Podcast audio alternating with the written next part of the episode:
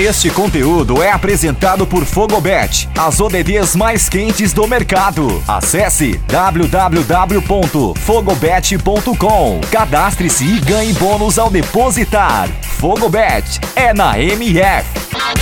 Olá, fanático por futebol. Eu sou Rodrigo Volpini, comentarista aqui da O Melhor do Futebol. Bom, Tivemos aí então um clássico majestoso Corinthians e São Paulo na Neoquímica Arena. O São Paulo tem um tabu ali que não ganha do Corinthians há pelo menos 14 jogos e com esse 15. São 10 vitórias para o Corinthians e 5 empates. Hoje tivemos um jogo, tivemos um jogo muito abaixo da expectativa, um jogo sem criatividade, um jogo sem intensidade. Jogadores entraram realmente sem brio. Faltou aí é, muita vontade para é, jogar bola, jogar futebol. Um jogo, primeiro tempo, onde o jogo deu uma expectativa de esquentar ali próximo de 12, 13 minutos com uma bola parada do Corinthians, onde é, a cabeçada do Jô foi na trave, assustou Thiago Volpe, que no rebote também da trave fez uma boa defesa, mas é, não empolgou. São Paulo até tentou chegar, muito pelo lado do Reinaldo, onde teve é, bom, bons ataques, boas jogadas, mas nada de chances reais de gol. Foi realmente um jogo sem criatividade nenhuma.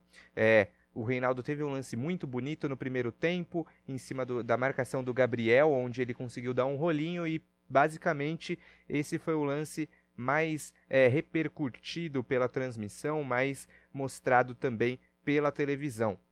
No segundo tempo, é, os jogadores, nós aqui da transmissão, tanto eu quanto o Matheus Pérez, o nosso, comenta o, nosso, o nosso narrador e o Flávio Barbosa nas reportagens, imaginávamos que seria um segundo tempo totalmente diferente, mais movimentado, jogadores com vontade, nada, sem alterações de ambas as partes e os jogadores entraram na mesma pegada, ou seja, nenhuma.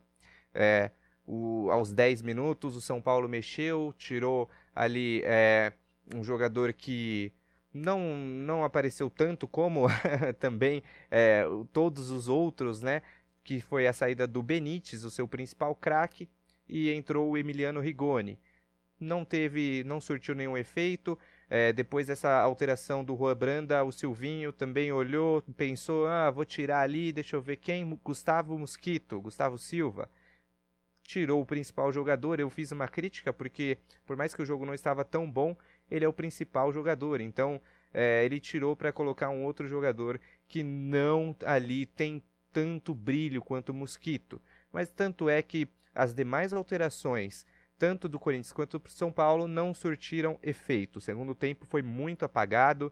É, o Vitor Bueno, que entrou no lugar do Éder, teve uma chance ali, um lampejo num rebote que o Cássio deu, num chute bonito do Rodrigo Nestor de fora da área, porém, nada mais do que isso. Um jogo que foi marcado principalmente pela quantidade de faltas, foram ao todo 41, um número muito alto. Por mais que a bola não ficou parada por muito tempo, mas um jogo que irritou demais pela falta de brilho, falta de vontade e pelo excesso de faltas. Então, esse foi mais ou menos o panorama, tanto do primeiro quanto do segundo tempo, panorama geral do jogo, um majestoso sem majestade que tivemos aqui na MF. Um grande abraço, fico por aqui e até a próxima.